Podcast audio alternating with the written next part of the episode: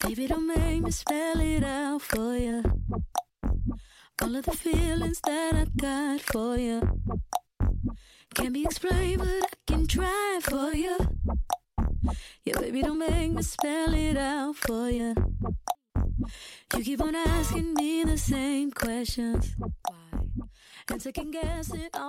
嗨，大家好，这里是别任性，我是主播 Alex。啊，坐在我旁边的是今天的嘉宾三木。嗨，大家好。所以第一期呢，我们选了一个特别适合的话题，就是关于女性的高潮。三木可以说是这方面的专家。呃，因为我的英文名叫 Sam，所以很多人就叫我三木啦。然后我是女性愉悦社区的创始人。我们主要是从女性的悦己的角度，然后会提供很多干货啦，然后课程啦，还有就是一些好玩的玩具推荐，然后给我们身边的朋友。同时，我们有一个很包容开放的社区，然后希望帮助每一个女性能够感受和发现愉悦。愉悦就指的是性快感，对吗？呃，前两天其实我在看林和写的一本关于福克的书，他会说愉悦跟享乐是有区别的。他说享乐是比较借助外力然后获得的一种感官的愉悦感，而愉悦他认为是更突出你从内在去发现自己愉悦、自己享乐、自己快乐的事情，所以他更依托从自我出发。然后，呃，其实，在亚米来说，我们不认为愉悦等于高潮，亚米就是你的这个社区，对对对对对，嗯，因为尤其从女孩儿的角度来说，呃，本身呃有快感，这是一个整体的一个过程，它不是仅仅高潮的那一刻，而且愉悦来自于可能自我身心的愉悦，它是生活中方方面面的，亚米最近呢，呃，其实做了一个跟高潮有关的一个项目，是。他们拍摄了一系列女孩高潮时的表情，是几个对来着？呃，一共有 A B C D E F 六个，算上你自己，对对，算我自己六个，太厉害了，太牛逼了。那你也上阵了，对对对。你有心里有什么紧张忐忑吗？其实还是会有的，虽然可能那个觉得自己本身发起这个议题，所以应该是不忐忑，但还是很忐忑的，而且特别累，因为比平时累吗？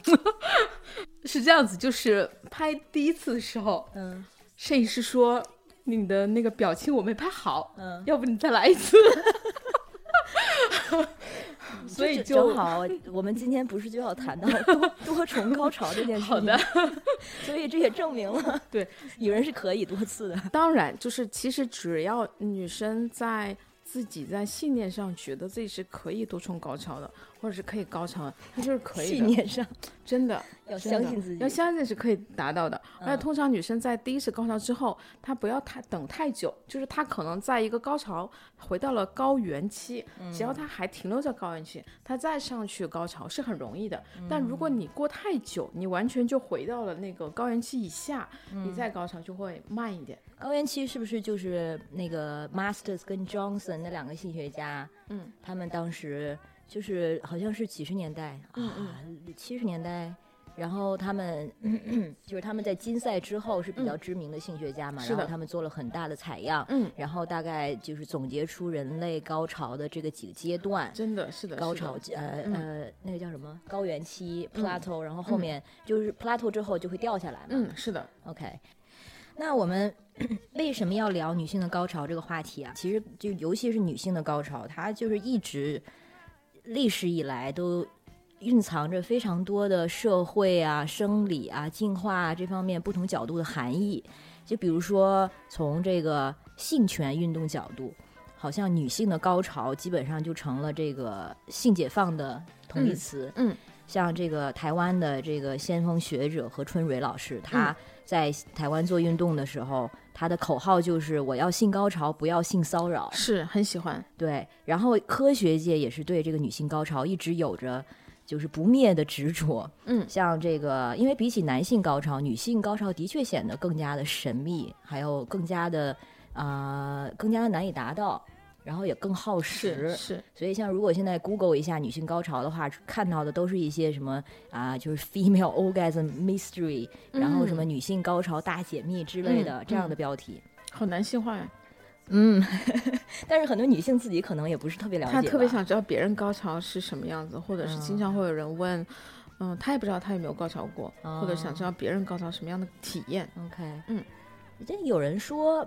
其实如果你有过的话，你就应该会知道是什么感觉。但是好像我在面对真实的用户的时候，他们就说我可能有过，我也不知道那是不是高潮，所以就会就要需要告诉他一下。OK，那你根根据你的判断，他是高潮吗？就是一般来说，从从纯生理的角度，就是我们知道那个盆底肌群啊，就是它嗯会产生一种呃收缩感嗯在阴道里面。嗯对对对，所以如果有的话，那就是阴道高潮。一般来说，他们可以辨认阴蒂高潮，但阴道高潮他们不太能辨认，所以从纯生理上是这样一个情况的。那之前像我刚才提到的这个 Masters and Johnson 这两个学者，他们在做这一系列实验的时候，也发现啊、就是就是阴蒂高潮和阴道高潮，其实它的生理反应是完全一样的。就是说这几个阶段，嗯就身体的反应来说，嗯比如说可能心跳啊，然后血压这些是一样的。嗯但是你觉得就是阴蒂高潮和阴道高潮，它的感受嗯还是不同的，是吧？对，我觉得呃，阴道高潮还是要比阴蒂高潮更深邃。阴蒂高潮其实就有点像我们吃热带水果一样，觉得很有风韵。然后阴道高潮呢，就会更怎么说呢？就有点像说吃呃阴蒂高潮之后，呃，你再进入阴道高潮，你会觉得阴蒂高潮有点像开胃小菜。但是有的女性其实反倒觉得，像你说的阴蒂高潮，啊、她会觉得阴蒂高潮更强烈，嗯，所以她会觉得其实阴蒂高潮对她来说才是主菜。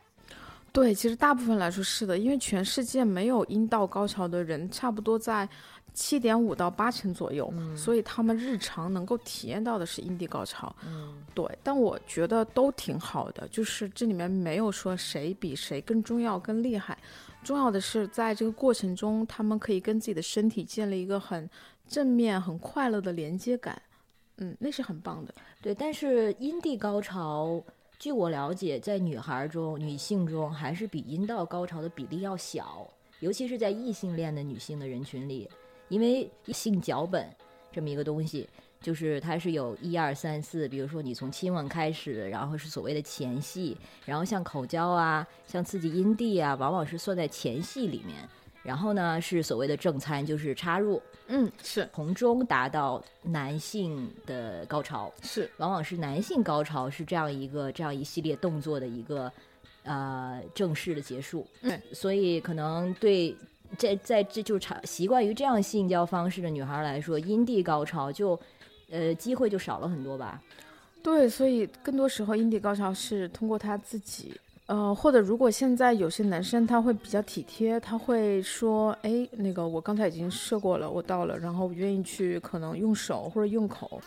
我不觉得真正的理想中的一个性交是应该有任何的所谓模板的，或哦者是剧本的。明白？但是呢，在我们的这个常规的操作里面，就的确有这么这样的一个模板在，一个嗯现象在。嗯我们以前做过一个双性恋的女孩的调查，然后呢，他们就说有一个女孩就说跟男生跟女生的区别嘛，她说跟男生高潮就是陪着男生完成射精这样一件事情，嗯然后跟女生做爱就是可以跟女生完成任何事情，嗯因为他没有一个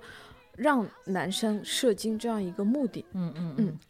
或者说和男生和女生都有过性交经验的女性，也会说，就是和女性的这个性交中，然后动就是可以玩的东西更多样。对，然后也不一定是说要以高潮结束，是。有的时候可能就或者高潮来不来，有的时候都没所谓。对，我觉得其实这样，其实，嗯，我觉得还是因为大家受黄片的影响，因为大嗯。家的性的教育和资源更多来自于成人的影片，所以我们看，就是有的时候我看那个片子，就觉得 这个女生真的好累啊，她就在哼哧哼哧帮这个男生，然后到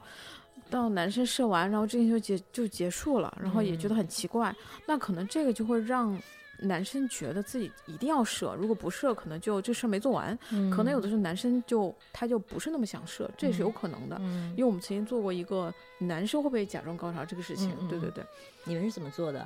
我们就也是征集真的会假装高潮的男生，然后那会儿啊，呃，那个摄影的空间，就我家客嗯厅，然后就好多人跑到这边来聊天，他们就说有的时候就觉得那个不射好像有点没完成，或者有点不嗯好意思，所以他们就会假装自己射了，嗯，但其实没射，但反正女生也看不出来。男生要男生要怎么假装啊？嗯，你怎么看不出来呢？就是你可以在姿势上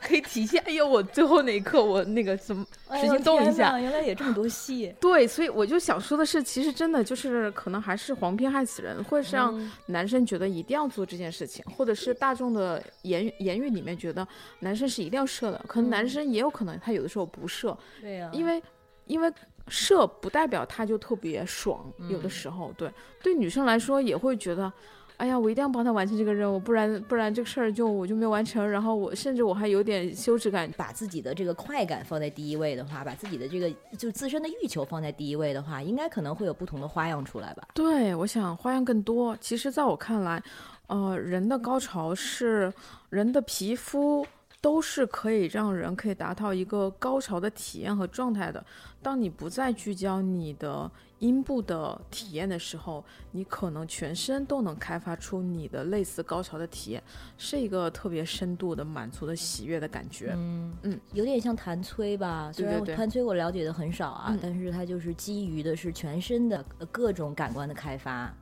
而不是说你就是插入什么的，可能都根本不用插入吧。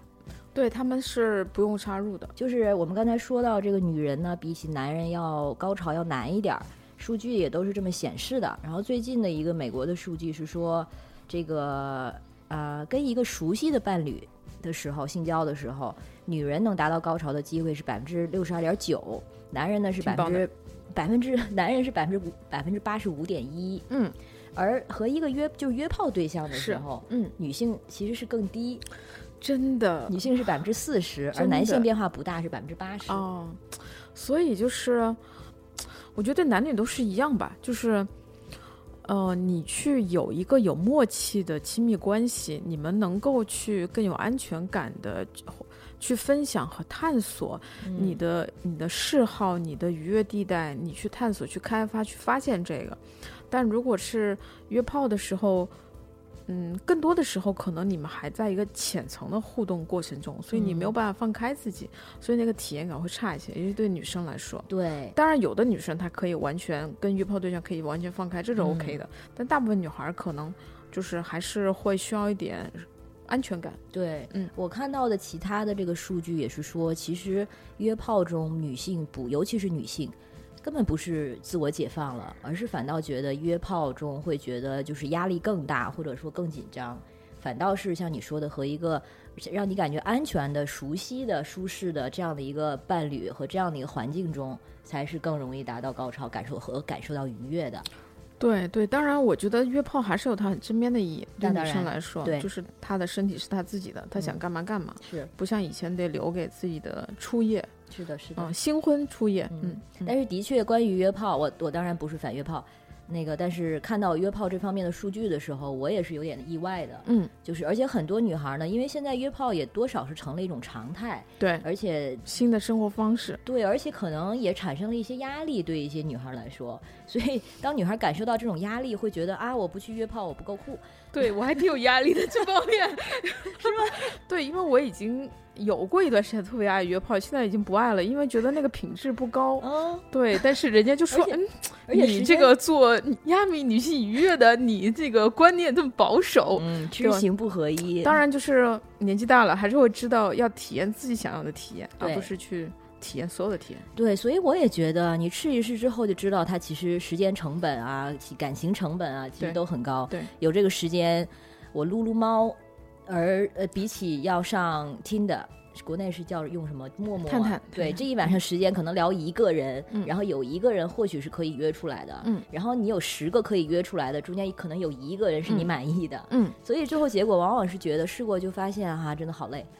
其实我一开始就是，嗯、在国外的时候，呃，就开始用玩具，嗯。就是会觉得我因为我把我的欲望，然后一定要等同一个关系，特别累。嗯，但如果我这时候用玩具来释放，就特别解压，然后随时随地。但如果我为了这个我去找个 Tinder，或者是跟人上床，人家说，哎，那我们确定关系吧，这个就就突然变成了很复杂的东西了。对呀、其实嗯如果真的是为了约炮，只是为了性快感的话，这个很多时候是自己可以给自己的，嗯而且自己更容易把握，更有自主权。对。啊，我想把女性为什么有高潮这个嗯几个理论很快的说一下。好的，，啊、因为它这个女性高潮就是因为太神秘了嘛，很多的生物方面的理论都是跟这个进化有关。然后，因为男性他的射精是直接和高潮相关的，嗯所以他的高男性高潮呢就直接有一个生殖的功能，嗯，但是女性是没有的。所以大家就想，会不会是因为女性高潮，那她在性交的过程中能够帮助她有效的保留更多的精子？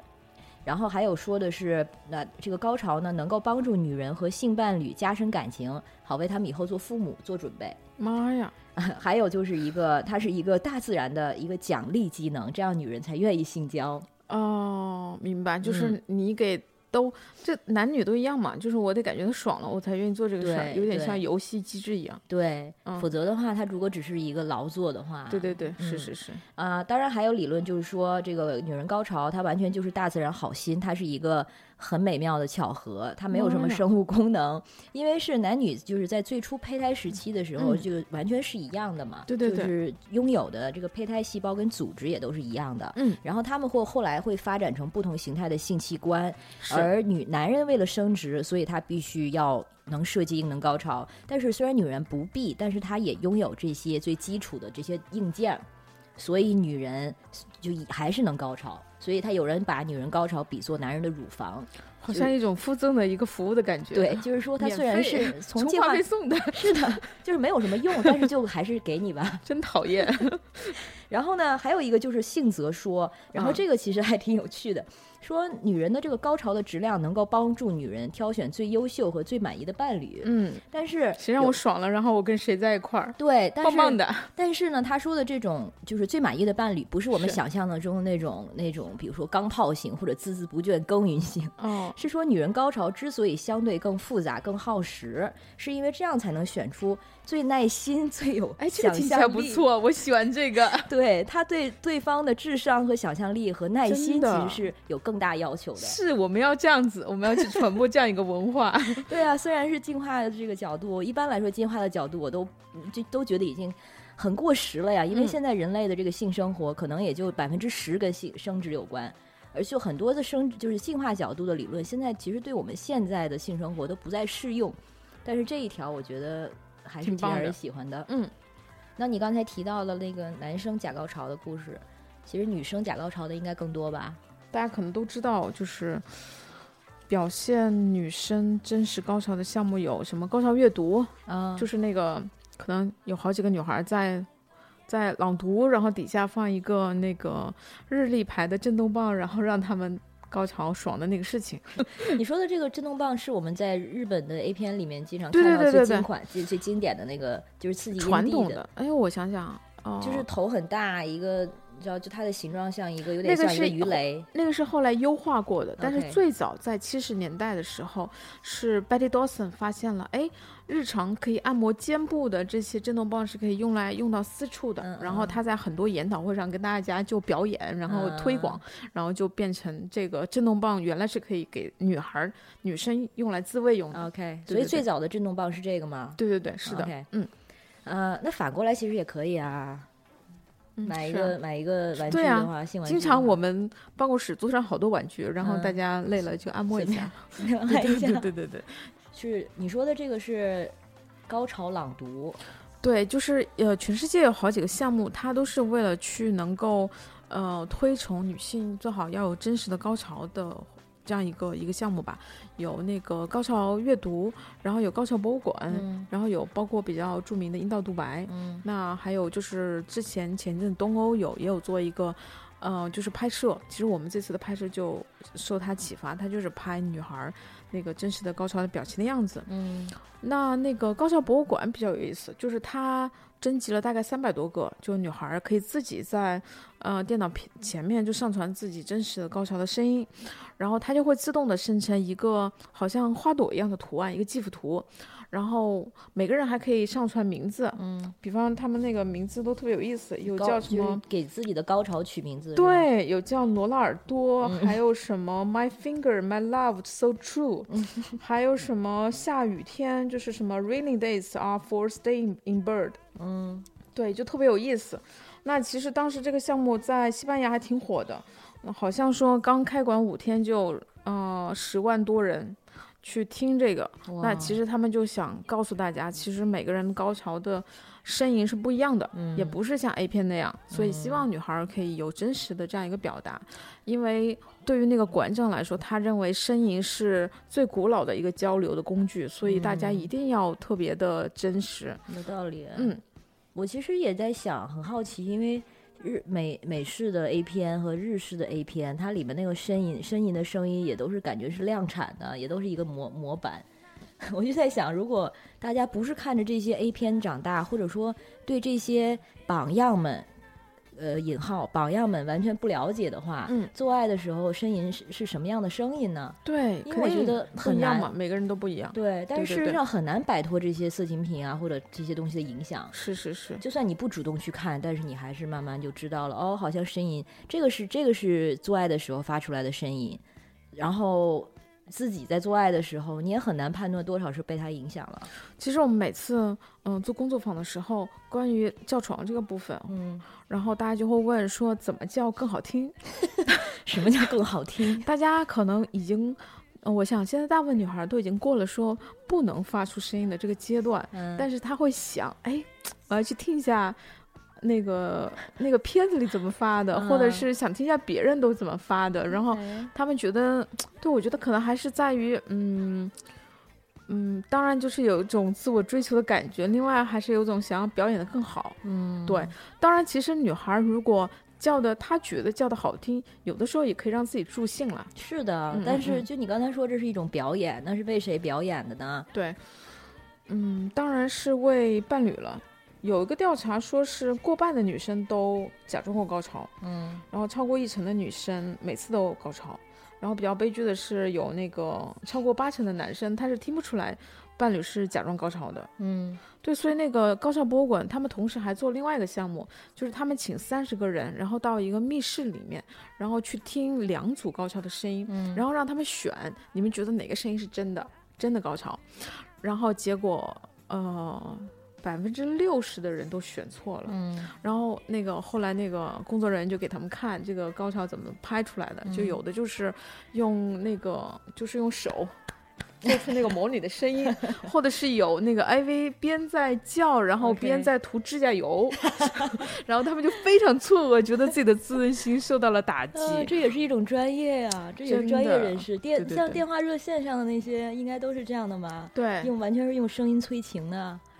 还有现在做这种那个 ASMR 的，嗯嗯嗯，你的经验，你觉得足够让你判断真假吗？我觉得不能哎，真的不能。嗯，嗯，你看过这个他那两组吗？就是你自己能去试一下吗？呃，我觉得有的是可以的，就是一听就是比较模板化的。我觉得女生还是能够辨辨辨认女女生自己的声音，OK，但有的可能也不能，真的就是我没有办法确认，因为我这个双性恋，我也没办法确认我交往的对女孩是不是次次都是真的高潮，这个我不知道。嗯，嗯，不过像我们刚才说的，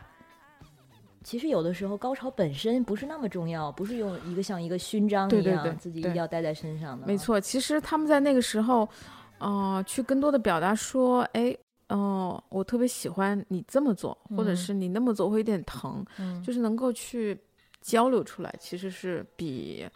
呃，表演多么厉害的高潮的声音更重要吧。嗯嗯这也是为什么说，如果两个人他们比较稳定，然后比较放松，他们的愉悦的品质会更好，是一样的。如果不太熟，你就会觉得有点端着，放不开，嗯，你就想，哎呀。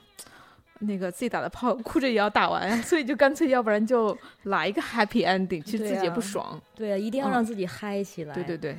在那个纽纽约客上面特别嗯。有名的一个故事，就前几个月大家都在热传，讲的其实就是一个约炮的故事，但是嗯。它是一个很很尴尬的约炮。嗯，哦，它是其实是小说了，但是嗯。它用第一人称写的是这个女女孩儿她。呃，和一个比她大不少的一个比较宅的一个男生出嗯去，嗯。然后到了他们出去几次呢，就是你知道跟一个新的这种伴侣或者是一个新的啊、呃对象出去的时候，来来前后几次都是彼此试探，你知道，就你来我往，会有这种对然后到了真正上床的时候，他其实对这个男生的兴趣已经没有那么大了。他最 happy 的阶段在暧昧阶段是吧？对，而且就是到了床上之后，可能他会他意识到这个男生对他的性吸引力，这个时候你是最清楚的嘛？对对对就是我想不想和这个人继续下去。是然后他，但是他就是那种心情一定要好不容易到这一步了，是然后他就开始想象的，他想象的是自己的身嗯体，嗯他看到这个男生看到他的裸体之后，非常迷恋的表情，这对他来说是最好的催情。啊，我所以懂了，对他其实迷恋的不是这个男生的身体，而是这个男生眼中他自己。是是是，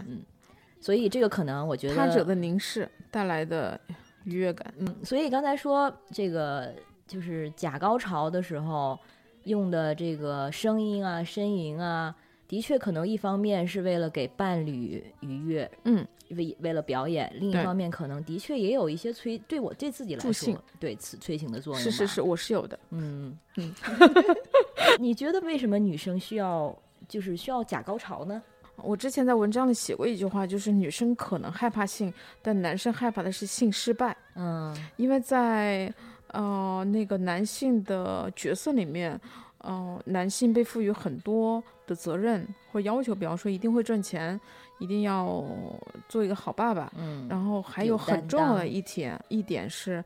性一定一一定要很有性能力，嗯如果没有性能力，可能就会认为他不够男人。嗯那其实他很有压力，然后女人也体会到了他的压力，然后就嗯很想帮他承担这样一个责任。嗯但我觉得在两性互动里面，就是你是没有办法帮对方承担他要承担的责任的，嗯不如你就轻轻松松的，你们去好好的表达，好好的游戏就更好了。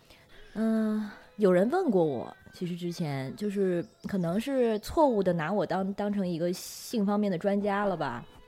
呃，虽然我研究的更多的是就是性社会学这方面，嗯，但是呢，有人会很想知道一些技巧，或者说关于性这个行为本身，好呀，让他来问我呀。对啊，我就嗯觉得说你应该去问真正的性学专家，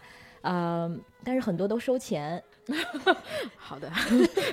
对 你也是收钱的呀，不是吗？哦，对对对，但我们线上课很便宜的。啊，嗯，有机会再给你做广告吧。好，然后呢，就会想知道说，对于一个男生来说，多长时间是正常的？哎呀妈呀，这种问题怎么回答？我只能跟他说，对你不要越越想这种问题，你就会压力越大，对，你就越没法好好的所谓引号表现，对，嗯或者好好的满足对方和自己。对是，但是这个就是这方面的观念实在是太根深蒂固了。就像你说的，我们整个社会都把这个男人在床上的表现，把它当成男性气质的很重要的一部分。对，那这样对这个对男生的压力，就是好像我一定要怎么样，像一个啊火车头一样，对，小马达一样，对或者什么小钢炮一样。然后，但是这些其实不一定是能够给女生快感的。对，是的，因为本身模式也不太一样嘛，不是嗯说一定要砰的一下，然后女生就爽。嗯，女生她更多是一个缓慢的、多样的、愉悦的、体贴的一个过程。对。然后男生呢，也不把很多时候不觉得前戏应该算在这个这个做爱的部分里，就觉得好像就只有从从我插入那一部分时候才算，嗯，然后这个时间越长越好，嗯但这完全不是事实啊。对，可能对女生来说，前戏就是全部了。嗯，而且有的女生其实会为了减少插入之后这个时间，我觉得可能有的女生假假高潮的原因之一就是因为这个。她女生觉得我到了之后，我让你觉得我到了，这样你就可以结束了，你就可以停，下来了。很多人都希望可以早点完事儿。嗯，对他有这样一个需求。女生其实想的就是尽尽尽量的去拉长前戏的时间。对，是，对，这样的话呢，她会觉得前戏如果说我我给这个我的男性伴侣已经足够的刺激了，这样的话，到了插入的时候，他就不会花那么久，我就不用 我就不用忍那么久。如果我们能够去，呃，让男生觉得他不用把所有的精力都放在活塞运动这件事情上，比方嗯。说他能够把他的精力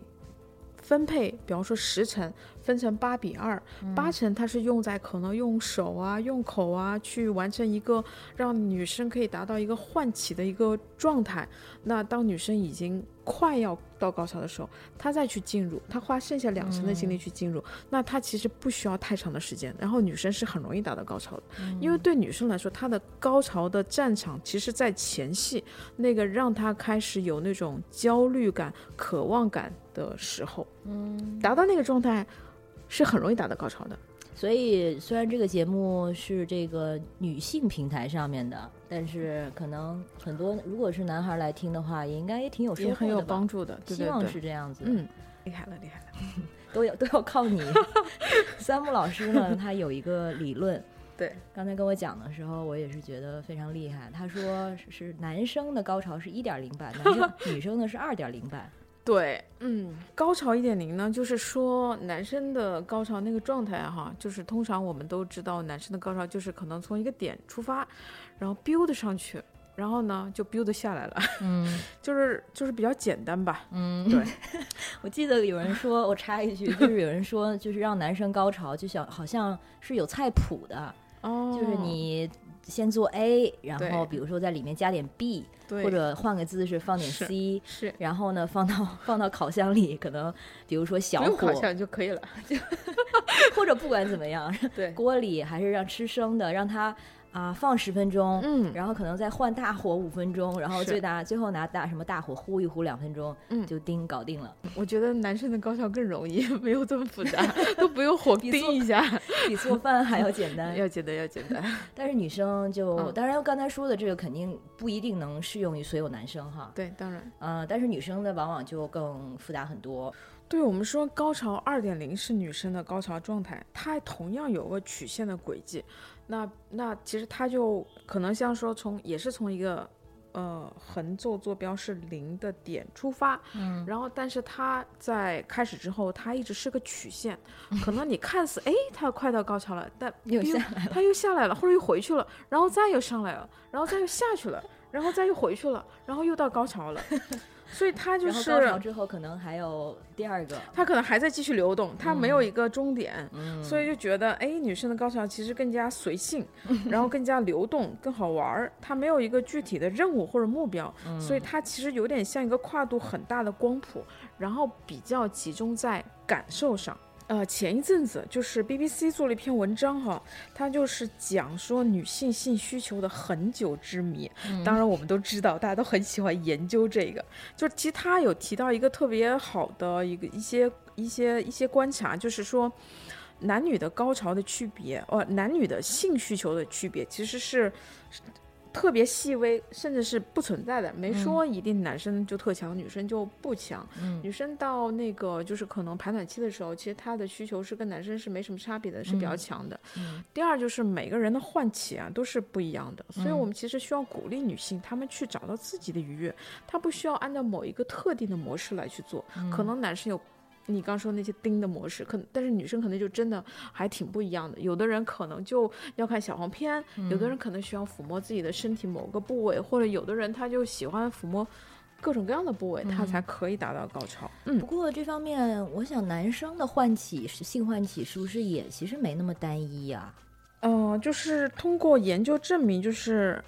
我们能够看到的是，女性的高潮她的体验是超过男性的，远远超过男性。一嗯方面是因为同样就是说，从女性男女的胚胎开始，他们延展出了不同的性器官。那其实阴蒂它就类似于像男生的阴茎，嗯然后它的神经末梢就已经是男生的两到三倍了。嗯然后同时我们还会开发我们的阴道高潮，可是大部分男生都没有去开发同样跟女生阴道高潮类似的前前列腺腺高潮，嗯所以它真的是损失很多的，对呀、真的。但是男性，我觉得男生有前列腺这件事情也是非常的神秘。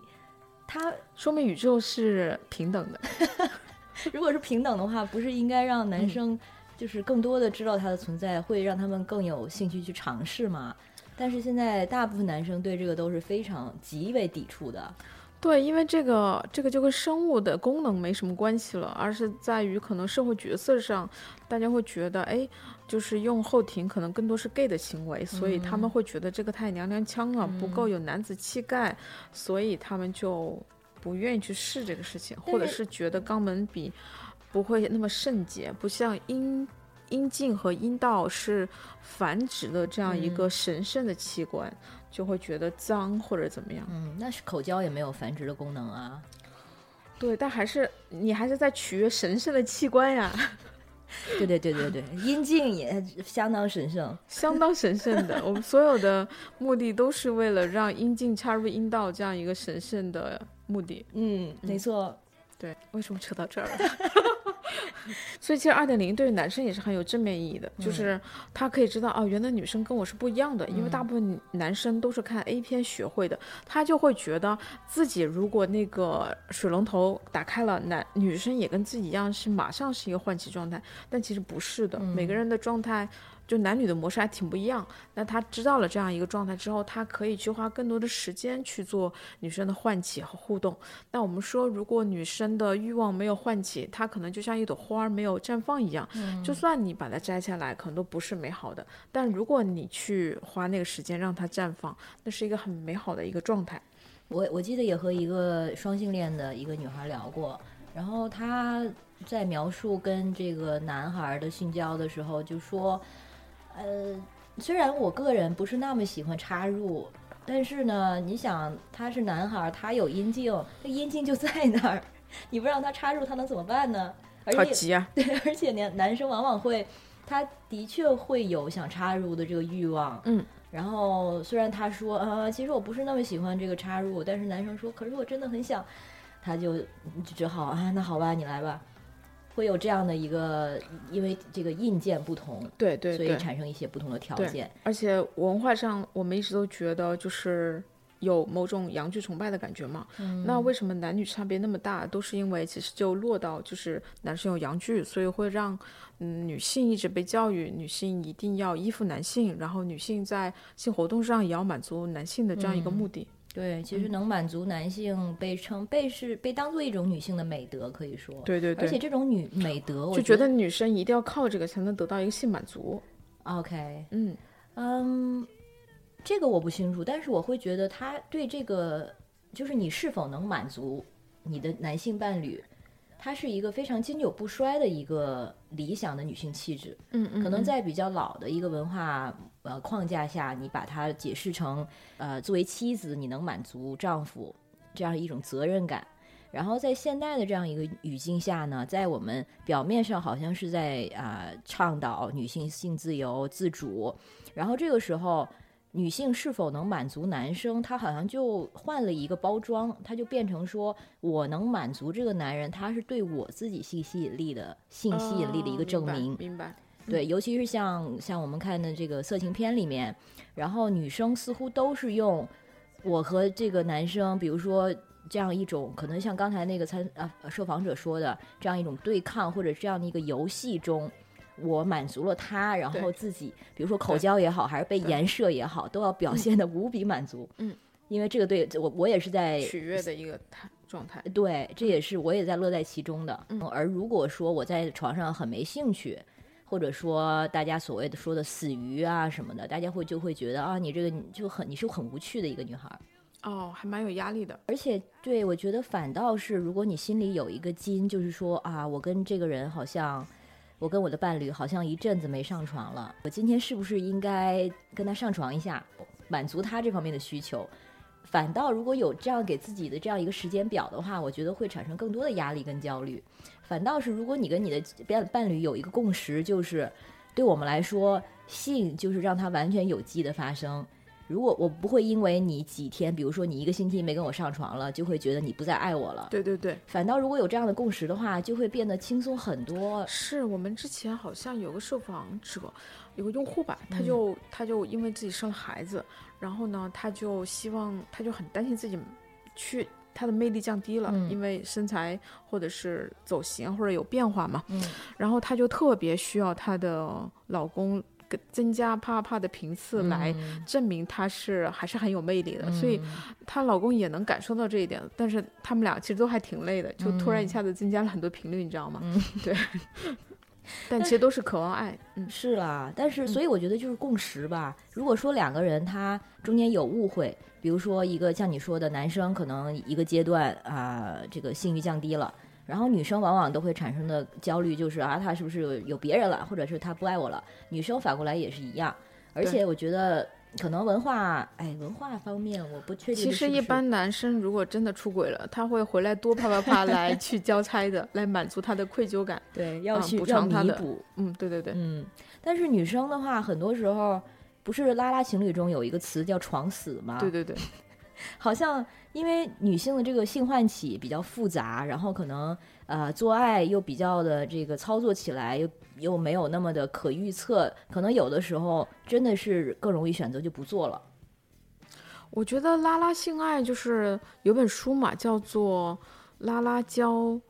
男生怎么搞定女人》。嗯对，那那个就很有意思，它就是讲说，其实当我们抛开，就是呃，当我们抛开阳具这样一个一个器官，嗯那其实可以玩的玩法是更多的。嗯嗯然后，那你就不聚焦在这样一个这样一个射精的这样目的，嗯你可以把整个身体当做一个愉悦的地图，然后去享受这样一个旅程。其实这样子就会两个人更开心，然后女生就会不用不会，女生就不会那么 有压力，觉得我今天要完成一个任务，然后就可以更愉快这个过程，他也更容易得到高潮。嗯，对，嗯。所以可能女很对对很多就是直女朋友来说，最放松的一刻是搞定了的时候，是觉得完成任务了。对，我觉得对，跟男生做的时候就会说啊，这个事情终于完成了 这种感受，而且就也觉得他很累耶，然后你嗯就、就为什么有的有的时候男生会刻意的想要去拉长那个时间，因为他很怕自己没有满足。女生，然后女生就在想：天哪，他终于结束了，真的，就两个人的内心戏，因为真的，我们就会被那个因为高潮，然后因为性赋予的这个社会角色的压力，就是还蛮就是压的蛮蛮沉重的。很有一个意思的现象，就是男生理解的女人和女人的现实之间，好像是有一个哦，这句话是那个就是嗯。Sherry Height，、嗯。就是那位海特，那位我嗯。刚才说的抛弃了美国国籍，入籍了德国国籍的那个嗯。七十年代的性女性性学家。嗯，然后他说的是男男人理解中的女人和女人的现实之间有一个持续的 缺口，真的，就是想象的鸿沟。对，就 而且这个缺口让大家其实都没有满足到，然后女生在完成了一次之后，就会有那种，因为你也知道说男生会期待这个事情，所以嗯你可能过了几天。就是刚性交之后第一天，I'm OK，就是刚刚做过，没有什么负罪感。真的。第二天就会开始想，啊，今天也还好吧。哦，然后比如两今天人都在想，我是不是得高、嗯得交公粮了？对，有就是有这种嗯感觉。嗯然后第三天就会开始想找理由吧，比如说我今天真的好累，或者说我今天真的不想过去了，或者说如果有的时候幸运的话有大姨妈。然后真的吗？这么惨啊？我上我说当然是比较极端的情况，啊，了解。但是这个关键是在于这个时候扪心自问，好吧，我说的我说的是我有过的情况。这个时候扪心自问，我就会觉得我并不是不爱他，我并不是不想跟他性交，但是我只是觉得有这个期待之后，反倒会让我压力啊！越加的不想做这件事情。是，嗯，反倒是如果说这个东西完全没有了，比如说不拿这个，就是我们没有一个默认的假设，就是爱你就要啪啪啪，啪就要上你，嗯，没有这个假设之后，我和他的关系反倒能更加有机的在或者唤起啊，就是在更加自然或者呃嗯、对比较自然的状态下，嗯。选择去做这件事情，而且做的时候也不一定就是把它做完才算。对对对 OK 是是是。嗯。所以其实我们之前会给一些呃已经失去性爱激情的人一些建议，比方说你们有二十一天，你们就不做，嗯。你们可以每天，比方说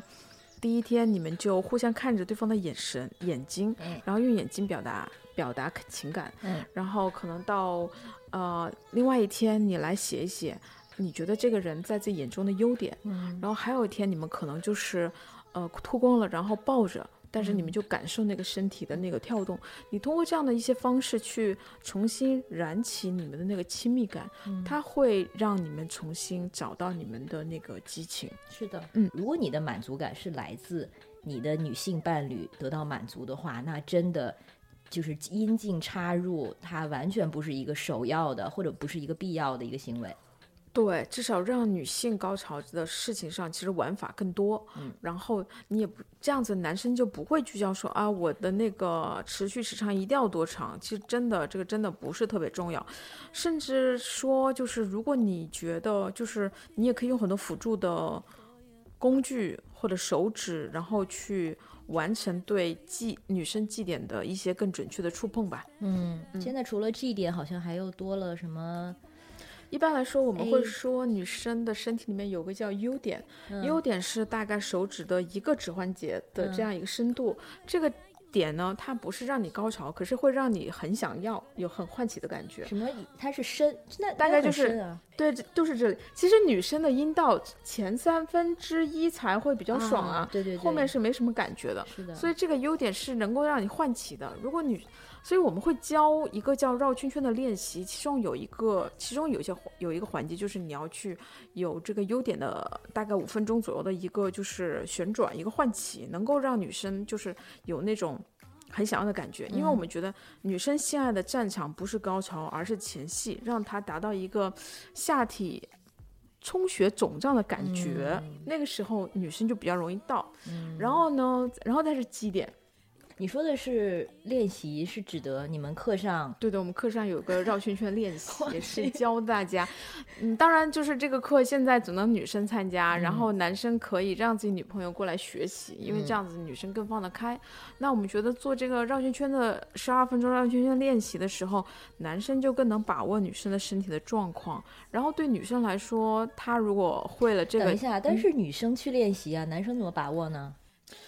就是你可以，我们其实其实是这样子的，我我们认为哈，女生如果真的要爽，一定要自己知道自己的器官、嗯。哪里爽，然后你引导一下男生就可以了。那很多时候大家觉得我就好像一个处女地，然后等着男生来征服、来开发，就真的很难的。你们男女差异那么大，就他真的他也很彷徨，你还不如你自己知道怎么去开垦，怎么样去让花那个就是呃开放出来，然后你引导一下他就可以了。所以其实女生的战场就是引导。嗯，但是其实还是挺难的。首先了解自己的身体，真的是比说的要难呢。对，但是所以你真的想要让你的性爱特别好，其实就两点：第一，你了解你的身体；第二，你们有一个比较充分的、轻松的沟通嗯，就可以了。是这两点，嗯，说回嗯之前说的，为什么女生在约炮的时候反倒没有和熟悉伴侣的这个高能达到高潮的这个可能性高？可能就是有这样一个原因，因为两个人的沟通机制还没有那么的成熟。对，没有办法很很很很充分的表达自己的对嗜好。或者可能还是多少有啊、我可不可以在床上那么主动啊？他会怎么看我啊？对，这样的顾虑吧。没错没错，嗯，嗯，床上也有荡妇羞耻，是，嗯，虽然已经约出来约了，对，而且这个荡妇羞耻有的时候不一定是在你的伴侣那边表现出来的，可能嗯是在自己的脑子里的。对对对，我觉得我们对高潮的话题还可以聊很久，真的但是嗯，关键我觉得关键点大家应该已经都掌握了。对，一定要 enjoy，一定要把它当做个游戏，好好体验。嗯，虽然听起来就是好像这么几几个字，然后也是大家都明白的道理，但是其中真的在操作层面，我我觉得还是蛮有难度的。但是呢，我觉得一个起点就是我们今天说到的，一是不要就是理所当然，不要把一些性的这个行为当做是理所当然的，包括像插入，然后也不要理所当然的去假定对方的需求，因为有的时候他可能有一些特别的需求，或者他有一些羞于出口的需求。如果没有这种沟通的话呢，你就永远也发现不了。然后他的这种呃，比如说是算是 kinks 也好，还是不同的这些啊、性感带也好，你也永远的就永远他会他他可能会永远的耻于跟你分享这个东西，那你们两个的性爱就往永远没有办法达达到他可以达到的状态。而且我觉得女生如果能够而且我觉得，如果女生能够就是追求自己的愉悦的这样一个身体状态，它其实不仅仅会让你的两性关系然后有很很大的一个品质提升，而且它而且就是这种就是我们说。你通过这种愉悦的体验，能够刷新你对自己身体的自信。你在日常生活中，你会更容易活得比较的生机勃勃，比较的，就是说是一个神采飞扬的状态。我觉得那种状态特别好。这就为什么很多人说他在呃体验过高潮之后，他会感受到对自己身体的一种掌控感和自由感，真的真的特别好。对啊，通过这个东西就是提高个人自信，其实是特别好的一种方法。但是前提是，呃，如果是这个跟一个伴侣性交的话，他肯定会让你觉得，啊，你是被渴望的，这是一点。二呢，就是因为这个激素，啊，多巴胺嘛，嗯，啊。然后三呢，它可能是让你觉得你把性的一些禁忌啊，或者是可能平时觉得羞耻的东西抛开了，嗯，所以为什么和一个人就是有过这种亲密接触之后，就会觉得跟他拉近了很多，是，嗯，所以可能能够勇勇敢的去或者更大方的聊这些事情，可能也是一个开始吧。对，可以增加人与人之间的，可以降低人与人之间的隔阂感，嗯。那好，那谢谢你收听我们今天的节目，也特别谢谢三木老师。嗯，以后还有机会会跟你请教的啊。这里是别任性，我们下期再见。再见。